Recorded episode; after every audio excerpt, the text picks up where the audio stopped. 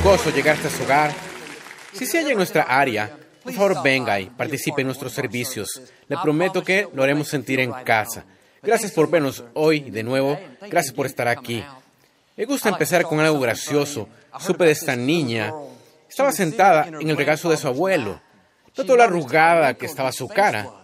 Al contemplar la diferencia entre las dos caras, ella preguntó, abuelito, ¿Dios te hizo a ti? Como que se rió y dijo, sí, cariño, Él me hizo hace mucho tiempo. Luego preguntó, ¿Dios me hizo a mí? Dijo, sí, te hizo hace solo un momentito. Lo pensó en un momento y dijo, abuelito, Dios está mejorando, ¿verdad? Levante su Biblia, dígalo con convicción. Esta es mi Biblia. Soy lo que dice que soy. Tengo lo que dice que tengo. Puedo hacer lo que dice que puedo hacer. Hoy recibiré la palabra de Dios. Confieso que mi mente está alerta mi corazón está receptivo. Nunca más seré igual. En el nombre de Jesús. Dios le bendiga. Quiero hablarle hoy de frustraciones secretas. Podemos ser bendecidos en muchas áreas, con buena salud, buena familia, buen trabajo, pero tener una sola cosa que no esté bien. Una tentación que pareciera que no venceremos. Un detalle en una relación que no es satisfactoria. O que sea un asunto agobiante de salud. Nadie puede verlo.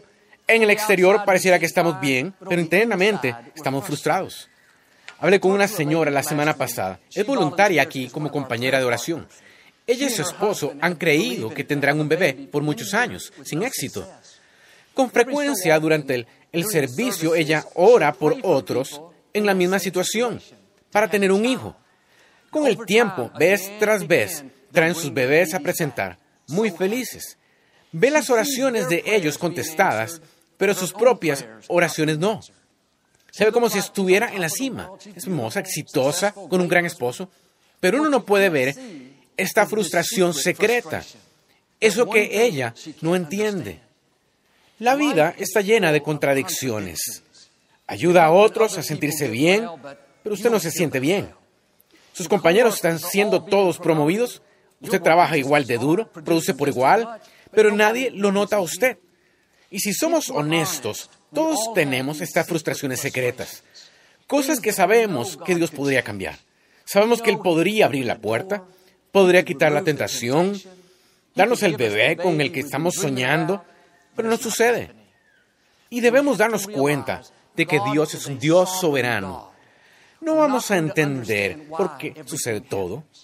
Hay algunas cosas que Dios no quita del todo, algunas situaciones que esperan mucho para cambiarlas. Debe confiar en que Él sabe que es mejor para usted. Todo lo que no cambie, que Él no quite, si mantiene la actitud correcta, no obrará en su contra, obrará a su favor. No deje que las contradicciones de la vida lo amarguen ni renuncie a sus sueños. Pablo escribió más de la mitad del Nuevo Testamento Provenía de una familia influyente, altamente educado. Dios lo usó en formas increíbles. Pero tan eficaz como Pablo fue, tenía esta frustración secreta. La llamó el aguijón en su carne. Los eruditos han debatido años si era una condición física, algún tipo de enfermedad, o si era emocional, quienes estaban en su contra, la persecución, lo que ese aguijón fuera. Lo que molestara a Pablo, pidió a Dios tres veces que lo quitara. Una versión dice, imploró a Dios que se lo quitara. Significa que le dio su mejor argumento. Dios, ¿sabes que me esfuerzo mucho sirviéndote, escribiendo todos estos libros? Lo mejor que podrías hacer es sanarme. Si alguien hubiera tenido palanca con Dios, habría sido Pablo. Pero es interesante que Dios no quitó el aguijón. Dijo, Pablo, mi gracia es suficiente para ti. Mi poder se nota mejor en la debilidad. ¿Hay algo que ha implorado a Dios que cambie? ¿Una situación en su salud, sus finanzas, una relación? Pregunto vez tras vez, ¿nada mejoró? No digo que se rinda y se conforme allí. Digo que hasta que Dios la quite, no permita que robe su gozo. No deje que amargue su vida tiene la gracia para estar allí.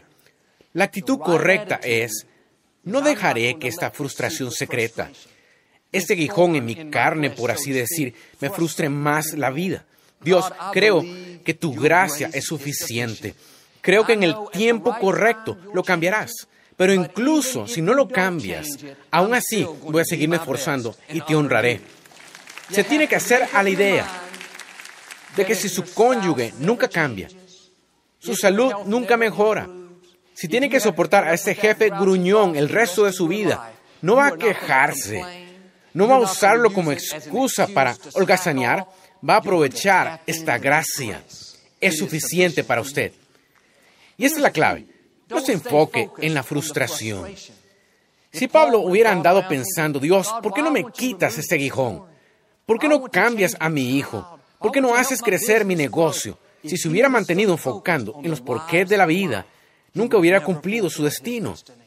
Fe es confiar en Dios cuando la vida no tiene sentido. Smith Wigglesworth fue un gran ministro a principios de los 1900. Tenía reuniones grandes donde veía cientos de personas ser sanadas, todo tipo de milagros. Pero gran parte de su vida sufrió de piedras en los riñones. Muchas veces dejaba los servicios con tanto dolor que no podía caminar. Debía ir a casa, acostarse hora tras hora para conseguir alivio. Acababa de ver todos esos grandes milagros, pero él no recibía el suyo propio. Se pudo haber amargado. Dios, eso no es justo, lo sanaste. ¿Por qué no me sanas? No tenía esta actitud. Tu gracia es suficiente para cada situación. Aun cuando no lo entienda, aunque no tenga sentido, Dios, confío en ti. No voy a dejar que esta frustración secreta me aparte de mi destino. Y si va a alcanzar su máximo potencial, no puede ser un debilucho, tiene que ser un guerrero. Habrá cosas que no entienda, cosas que no tengan sentido, pero Dios sabe lo que está haciendo. Sus caminos son mejores que los nuestros. Él es el alfarero, nosotros el barro. Cuando sea tiempo de ser removido, Él lo removerá. Hasta entonces, decídase y pelee la buena batalla de la fe. Tiene la gracia que necesita para cada situación. Cuando Jesús sanó al hombre que estuvo paralítico 38 años allí en el estanque de Bethesda, le dijo que se levantara, tomara su lecho y caminara. Creo que fue significativo que le pidiera que se llevara su lecho consigo. Después de todo, ya lo necesitaba. Pero Dios le decía, esto que se te ha retenido, esto que ha evitado que te esforzaras al máximo por tantos años, quiero que te lo lleves como un recordatorio de lo que he hecho en tu vida. Aun cuando podía caminar, aun cuando no necesitaba el lecho, permaneció como parte de su vida. Era una contradicción. Estoy sanado, saludable, puedo caminar, pero aún tengo mi lecho. Puedo imaginarlo yendo a ayudar a alguien más que estuviera luchando lo mirarían y dirían, ¿cómo puedes ayudarme? ¿Aún tienes tu lecho? ¿Aún andas cargando esa cosa que te estaba reteniendo? Dijo, no, no es lo que piensas. No es una limitación que me retrasa, es un testimonio de lo que Dios hizo en mi vida. Este lecho quizá parezca una carga, pero realmente es un recurso. Cada vez que lo veo, me acuerdo de alabar a Dios. Me recuerda de dónde me sacó, me recuerda que si lo hizo por mí una vez, puede hacerlo por mí de nuevo. ¿Qué estoy diciendo? Aunque Dios lo libere de ciertas cosas, quizá aún tenga su lecho. Quizá sea tentado aún en la misma área. La debilidad, la limitación, quizá no se vayan por completo. Dios no quita el lecho del todo por una razón. No es para retrasarlo, ni darle una excusa para regresar, sino para recordarle de dónde vino. El hecho no está allí para desanimarlo, sino para inspirarlo. He ministrado por cerca de 15 años. Cuando empecé estaba tan nervioso e intimidado, estaba inseguro. No me sentía calificado. Durante los últimos años, por supuesto, he crecido, he querido más confianza, pero en realidad, Dios no me hizo una persona diferente. Cuando subo aquí, usted quizá no lo vea, pero aún tengo mi lecho. Esas debilidades, esas limitaciones regresan de vez en cuando, pero no las veo de igual forma, porque ya no me intimidan. ahora me recuerdan mi dependencia de Dios. Otra razón para no quitarlo por completo es porque si usted piensa que puede hacerlo todo por sí mismo y lo tiene todo resuelto, si no necesita su ayuda, pronto estará de regreso justo donde estaba. Pero si ve la debilidad, la tentación, como un recordatorio para pedirle a Dios ayuda, para mostrar su dependencia de Él, entonces seguirá levantándose más alto a pesar de lo que venga en contra suya. Ahora puedo decir que tengo mi lecho, soy pastor de la iglesia, tengo mi lecho, pero vivo saludable, feliz, victorioso. En el Antiguo Testamento, Dios dijo a Moisés que dijera a Faraón que dejara ir al pueblo. Moisés dijo, Dios, ¿cómo sabrá que tú me enviaste? No provengo de una familia influyente. ¿Qué te hace pensar que Faraón va a escucharme? Dios le dijo a Moisés que tirara su vara al suelo. Y cuando lo hizo, se convirtió en serpiente. La recogió y volvió a convertirse en una vara. Le dijo que metiera su mano dentro de su manto y cuando la sacó estaba llena de lepra. La metió, la sacó de nuevo, estaba limpia por completo. Dios le estaba mostrando estas señales para que fuera con confianza, sabiendo que Faraón lo escucharía. Pero Moisés tenía otra inquietud. Dijo, Dios, no puedo pararme ante Faraón. Tartamudeo. Tengo problemas con mi habla. Uno pensaría que, ya que Dios le mostró estas grandes señales milagrosas, Él tocaría su lengua, lo haría normal y quitaría la tartamudez. Pero Dios no hizo eso. Él no quitó el problema. Le decía a Moisés lo que le dijo a Pablo. Mi poder se manifiesta mejor en la debilidad. Y Moisés, si necesitara quitar este tartamudeo para que pudieras cumplir tu destino, te lo habría quitado. ¿Está esperando que Dios quite antes algo para que pueda ser feliz? ¿Para que pueda perseguir su sueño? ¿Para poder terminar la escuela? No, si Dios no lo quitó, no es un accidente. No tiene que poner su vida en espera porque tiene una frustración secreta. Tiene todo lo necesario para cumplir su destino. La escritura dice que tenemos tesoros en vasos de barro. Todos tenemos imperfecciones en nuestros vasos de barro. En otras palabras, hay probablemente al menos una cosa que Dios no esté quitando que podría irritarnos fácilmente, frustrarnos. Pues si no tuviera este dolor de espalda o la lucha con este asunto del peso, luego tengo este colaborador que me desquicia, este problema legal, o qué tal si hubiera pasado por una mala infancia, el divorcio, la herida, el dolor, lo que sea su aguijón. Dios nos dice a nosotros, como le dijo a Pablo, mi gracia es suficiente. Deje de pelearlo. No deje que robe su gozo. Cuando sea tiempo de quitarlo, Dios lo quitará. Hasta entonces, aproveche esta gracia. Dios, mi vida está en tus manos. Tú sabes lo que quiero. Tú conoces mis sueños. ¿Sabes lo que me molesta? Quizá no lo entienda. Quizá no tenga sentido pero Dios confío en ti. Vea aquí una clave. Si Dios no lo quita, no es un accidente. Hay una razón. Pablo pensó que el aguijón en su carne era para evitar que fuera engreído, muy orgulloso. Quizás era verdad, solo Dios sabe. Pero esa frustración secreta quizás solo sea un tiempo de prueba en el que deba probarle a Dios que va a estar contento y a esforzarse, aunque no sea su manera va a seguir dando, aunque no esté recibiendo. Va a seguir honrando a Dios, aunque no vea las cosas cambiar. Dios podría usar eso para que usted crezca y desarrolle su carácter. Algunas cosas solo podemos aprenderlas por experiencia. No puede aprenderlas leyendo un libro, escuchando un mensaje. La escritura dice, nuestra fe es probada por el fuego de la aflicción. Es donde desarrollamos nuestros músculos espirituales no se fortalece más si no es puesto bajo presión. Tiene que practicar, ejercitar su fe. Quizá no sea cómodo, quizá no le guste, pero si se apega a ello, no obrará contra usted, obrará a su favor. Está creciendo, está subiendo más alto, está siendo preparado para nuevos niveles. Mire, no puede ser promovido sin preparación. Dios no le dará una bendición de 100 kilos si sabe que solo puede levantar 50. Si le diera los 100 kilos, no sería una bendición, sería una carga. No le ayudaría, lo lastimaría. Él debe prepararlo a usted. Sus dones pueden llevarlo hasta cierto nivel, pero si no tiene el carácter requerido, no se quedará allí mucho tiempo.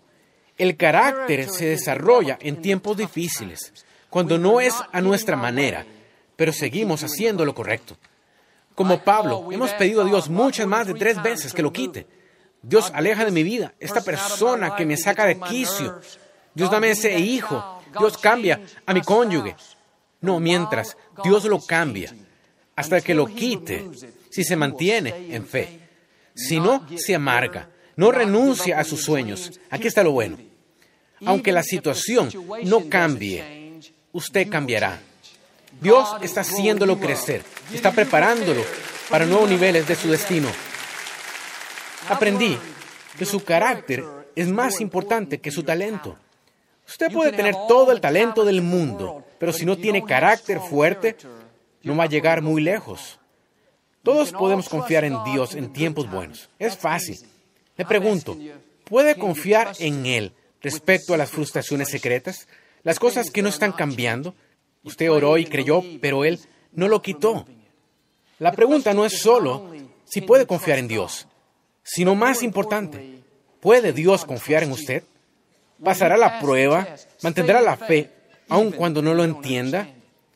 Mis padres empezaron Lakewood con 90 personas en 1959. Pocos años después, mi papá puso a alguien a cargo para poder dejar la iglesia y viajar por el mundo. Él iba a realizar grandes cruzadas, 50.000 personas en otros países. Estaba viviendo su sueño.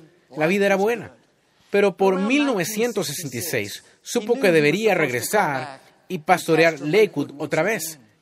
Mi mamá dijo, John, cuando Houston sepa que regresaste, van a venir por miles. Bueno, Houston oyó, pero no le importó. Se quedaron lejos por miles. Ahora, en vez de hablar a grandes multitudes, como mi papá solía hacerlo. Hablaba a estas 90 personas tres veces a la semana, año tras año. Pensó Dios, sea que hay más en mí, me estoy esforzando, te estoy honrando, pero nada está cambiando. No veo ningún crecimiento, una frustración secreta. Pero mi papá no se daba cuenta de que algo cambiaba. No era el tamaño de la congregación, él cambiaba. Él desarrollaba carácter. Estaba probando a Dios que sería fiel en los tiempos difíciles. Y si no es fiel en el desierto, ¿cómo puede Dios confiar en que será fiel en la tierra prometida? Mi papá, por otro lado, estaba feliz, daba lo mejor a esas 90 personas, pero en el fondo lidiaba con esta frustración secreta. En 1972 fue como si Dios abriera una llave. La gente vino a Lakewood de todas partes de la ciudad. Creció y creció a una iglesia de miles. Sigue creciendo hoy. Quizá como mi papá, usted hace lo correcto, pero no ve ningún crecimiento, ninguna promoción. Es frustrante. Quizá parezca que no está sucediendo nada en el exterior, pero si sigue esforzándose, algo está sucediendo en el interior. Dios está cambiándolo, lo está haciendo crecer, lo está preparando. Ahora, siga haciendo lo correcto. Siga siendo bueno con los demás. Mantenga ese espíritu de excelencia. Demasiadas personas permiten que estas frustraciones secretas las hagan amargarse, renunciar a sus sueños, perder su pasión. Reconozca que es una prueba. Y si mantiene la fe, Dios lo llevará a donde se supone que esté. Génesis 29. Hay una historia de dos hermanas, Raquel y Lea. Cuando un joven llamado Jacob vio a Raquel, se enamoró perdidamente de ella. Fue amor a primera vista. Mire, Raquel era extremadamente atractiva. La escritura dice, era hermosa de pies a cabeza, con una cara bonita y bella figura. Déjame decirle, cuando Dios dice que es atractivo, lo es hasta el tuétano. Raquel lo era en extremo. Jacob no lo pensó dos veces, fue directo con su papá, Labán, y dijo, ¿puedo casarme con tu hija? Labán dijo, sí, sí puedes, pero primero tienes que trabajar para mí siete años. Él trabajó los siete años, estaba muy emocionado, pero Labán engañó a Jacob. En la boda, en esos días usaban velos muy gruesos, Uno no podía decir quién estaba allí. Y por supuesto pensó que era Raquel, pero de hecho era Lea. La escritura dice, Lea tenía ojos apagados y aspecto débil. No sé qué significa ojos apagados, pero sé que significa aspecto débil. Tengo un hermano llamado Paul. No pude, no pude resistirlo. Sin ofender a Lea. Pero Raquel era la hermosa de la familia. En la boda, Jacob estuvo bebiendo un poco de más. Despertó la mañana siguiente, echó un vistazo y había unos ojos apagados viéndolo. Casi se desmaya. Corrió a casa de Labán. ¿Qué significa esto? No es el trato que hicimos. Quería Raquel, no a Lea. Dijo, lo entiendo, Jacob, pero nuestra costumbre es que la hija mayor se debe casar primero. Trabaja para mí otros siete años y te dejaré casar con Raquel. Lo hizo. Finalmente se casó con ella. Por amor se hacen cosas tontas. De seguro, al, ver a Raquel en el pueblo, tan hermosa, tan amistosa, pensaba, es una mujer bendecida. Es tan despampanante, tiene un esposo que la adora, viene de una buena familia, pero no podían ver que Raquel tenía una frustración secreta. Su sueño era tener un bebé, pero era estéril. No podía concebir año tras año sin bebé. Puedo oírla cada noche. Dios, por favor, dame un bebé. Por favor, quita esta esterilidad. Dios, quiero un bebé. Por otro lado, su hermana Lea le dio a Jacob un hijo tras otro. Cuatro chicos fuertes, apuestos, bien parecidos. La vida era buena con Lea. Estaba viendo un sueño realizarse, una familia saludable. Pero Lea también tenía una frustración secreta. La Biblia dice que Jacob amaba a Raquel más que a Lea. Puedo oírla diciendo cada noche, Dios, ¿por qué no me ama más mi esposo? El punto es que todos lidian con algo. Sea usted una Raquel, bendecida en esta área, o una Lea, bendecida en esta otra. Habrá cosas que puedan frustrarlo, cosas que usted no entienda, cosas que Dios no quita. Usted tiene que decidir que no va a dejar que eso amargue su vida. Haga lo que pueda. Confíe en que Dios hará lo que usted no puede. La actitud correcta es, si esto nunca cambia, si nunca tengo un hijo, aún voy a ser feliz. Si mi matrimonio jamás mejora, aún así no voy a amargarme. Si veo a alguien que es más talentoso, más hermosa, tiene más, no voy a sentir envidia, celos, estoy en paz con quien yo soy. Cuando mantiene la paz y no intenta descifrar porque ellos tuvieron un bebé, porque ella es más hermosa, porque su esposa la ama más, no, suéltelo. Nunca lo va a entender. Si usted vive en paz, Dios quitará lo que necesite ser quitado. Él cambiará lo que necesite ser cambiado. Esto le sucedió a Raquel. Años después, Dios quitó la esterilidad. Tuvo un hijo llamado José. Esa frustración secreta fue quitada. Gran parte de su vida, mi papá luchó con presión arterial alta. Constantemente intentaba encontrar medicina nueva para controlarla. Muchas veces los efectos secundarios lo hacían sentirse mal. Nadie conocía más la escritura que mi papá. Nadie tenía más fe. Pero por alguna razón, Dios no se la quitó. Nunca oí a mi papá quejarse. Su actitud fue, Dios, me voy a esforzar, ya sea que me sane la presión arterial alta o no lo hagas.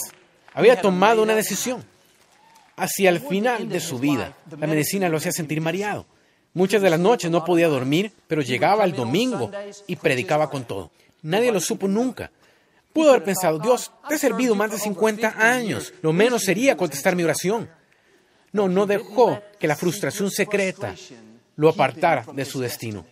Confió en Dios, aunque no tuviera sentido. Cuando tenía 77 años, debía ir a hacerse diálisis. No podía dormir una noche. Llamó a mi cuñado Gary y le preguntó si lo podía ir a visitar. A la una de la mañana platicaban y Gary le preguntó a mi papá qué pensaba de las dificultades que atravesaba. Mi papá dijo, Gary, no lo entiendo todo, pero sé esto, su misericordia es para siempre. Esas fueron las últimas palabras que mi papá habló. Unos pocos segundos después, tuvo un ataque cardíaco y partió con el Señor. Pero me encanta que aunque Dios no se lo quitó, Mi papá no se amargó, murió con fe. Cualquier frustración secreta que usted enfrente, debe tomar esa decisión, como mi papá, de que aunque nunca cambie, va a seguir creyendo. Nosotros también vamos a morir con fe. Eso hicieron tres adolescentes en la escritura. No se inclinaron ante el ídolo de oro del rey. Él estaba tan furioso que los iba a tirar a un horno ardiendo. Dijeron, rey, no estamos preocupados, sabemos que nuestro Dios nos librará. Pero aunque no lo haga, aún así no vamos a inclinarnos. Esa es la clave. Crea en sus sueños. Crea que Dios cambiará la situación a su alrededor. Entonces llévelo un paso más. Aunque no suceda a mi manera.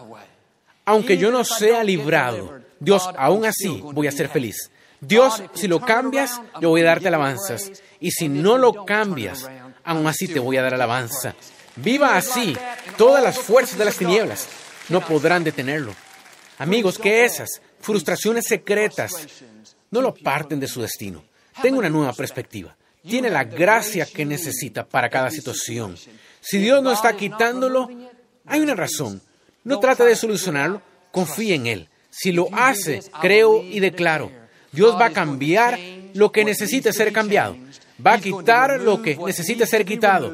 Se levantará más alto, vencerá obstáculos y será la persona plena que Dios diseñó que fuera. En el nombre de Jesús. Si lo recibe, puede decir hoy amén.